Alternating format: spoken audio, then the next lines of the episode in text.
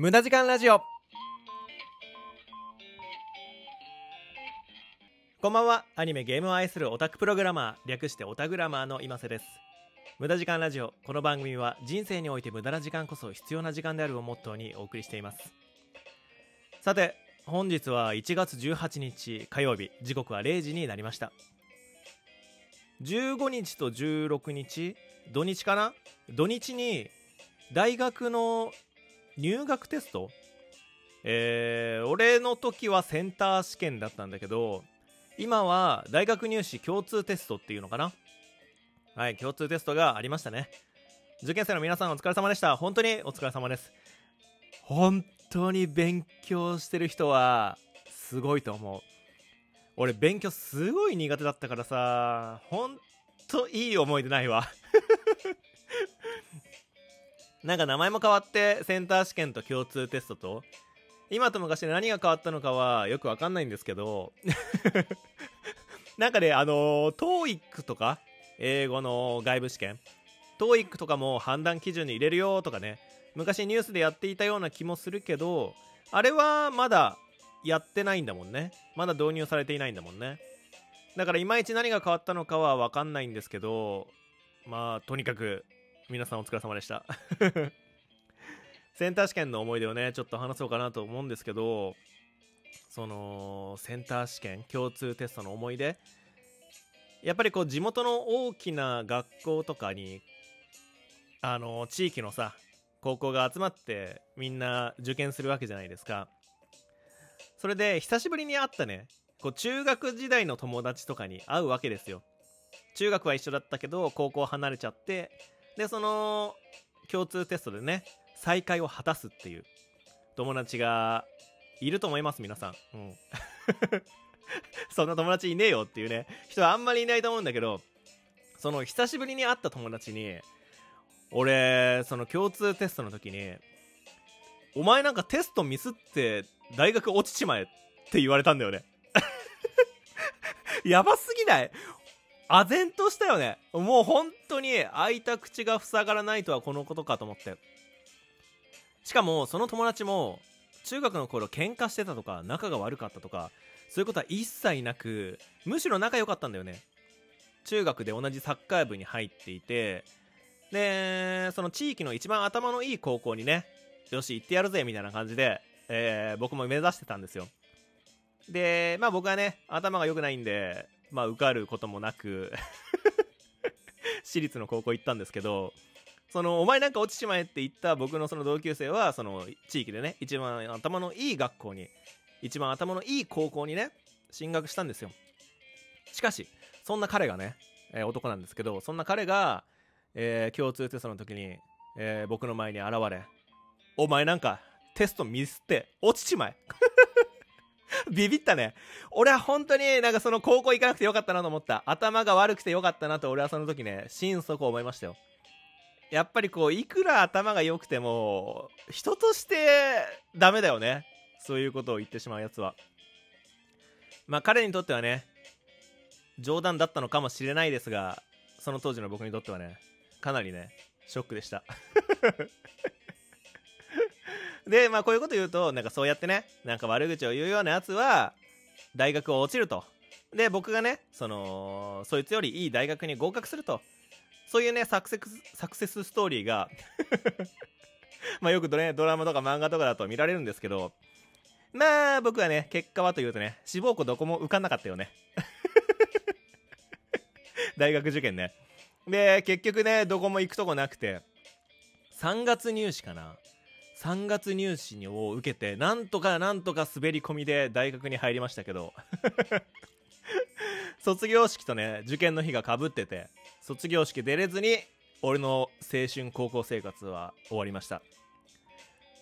えー、その受験終わった後卒業アルバムをいただいたんですが卒業アルバムにはでっかいチンチンの絵が描かれてました。もう冊子だよね。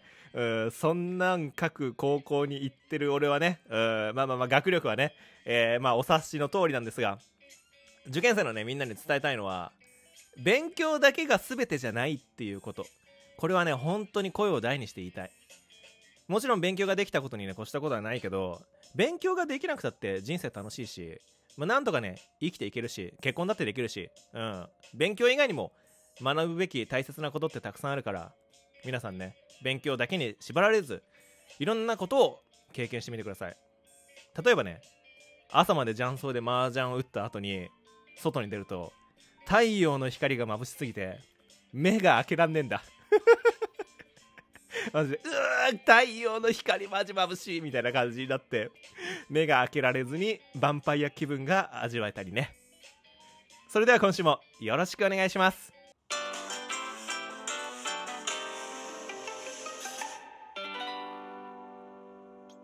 改めましてこんばんは今瀬です。無駄時間ラジオこの番組は人生において無駄な時間こそ必要な時間であるをモットーにお送りしています。さてさてさてまあ勉強の話はねもういいんですよ。うんうん。勉強なんて適当にやっとけばね。まあ頑張らなきゃいけない時はあるけど、うんまあ頑張る時だけ頑張ってあとはね適当になーなーと過ごしていきましょう。はい僕はそれがおすすめです。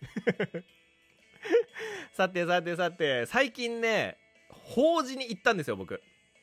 法事。えっと奥さんのおばあちゃんが亡くなってそれの四十九日をね先日行ってきたんですけどその時にやっぱりこうお墓でお坊さんがお経をね読んでくれるんですよ。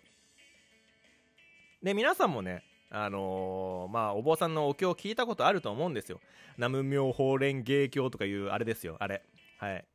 で僕は今までその地元静岡なんですけど静岡のいつもねこう僕らのこう身内のお世話をしてくれる、えー、お坊さんのお経しか聞いたことがなくてそのお経が普通だと思っていたんだけどどうやら今回奥さん方の方のお坊さんのお経を聞いてうちの地元の坊さんちょっと癖が強すぎるなっていうことが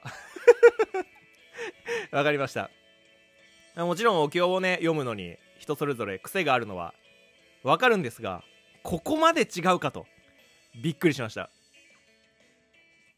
うちの地元の坊さんはですねお経を読むのはまあまあまあ普通なんですがお経の何て言うの語尾。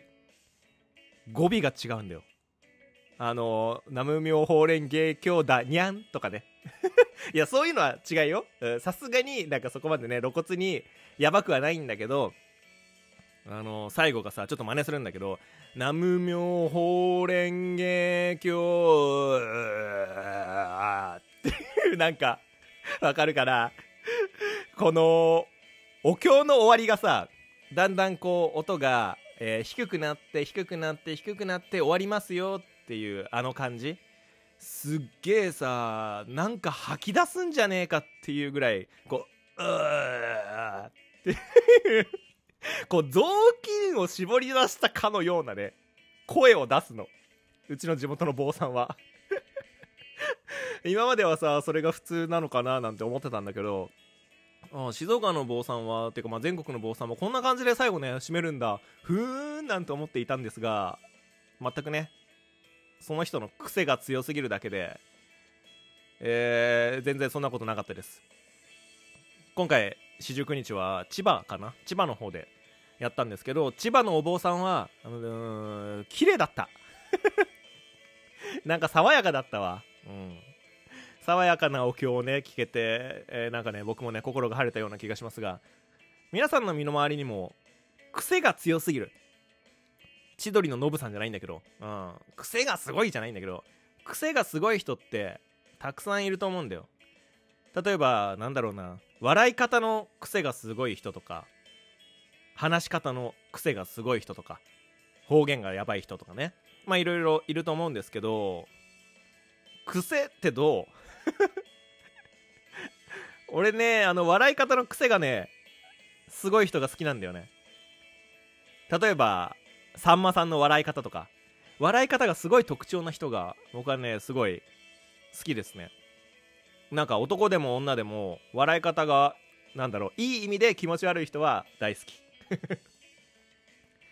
あと僕自分の癖だとな何だろうな。自分の癖を一つ挙げるとすると匂いフェチかな。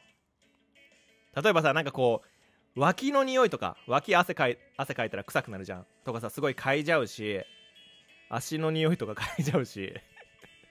あとね僕耳にね2つ目の穴開いてんだよ。なんかピアスじゃないんだけどなんか軟骨部分あたりに穴が開いてて副耳口っていうらしいんだけどそこにねなんかちょっとゴミが溜まって臭いんだよ。何を急にカミングアウトしてるんだっていう話なんだけどそれねなんかちょっと臭い匂いを嗅ぐのが僕の癖かな、えー、なんてね思ってます。さてこの番組では皆さんからのお便りを募集しています。1月は今年の目標こちら募集しています。また普通歌もお待ちしていますので、えー、どしどし送ってください。宛先は概要欄の方にリンクがありますのでそちらからどうぞよろしくお願いします。また YouTube にてゲーム実況今瀬チャンネルも行っていますのでこちらもぜひぜひチャンネル登録よろしくお願いします。今年は1000人行きたいのでマジでよろしくお願いします。それでは皆さん今週も頑張っていきましょう。じゃあね。バイバイ。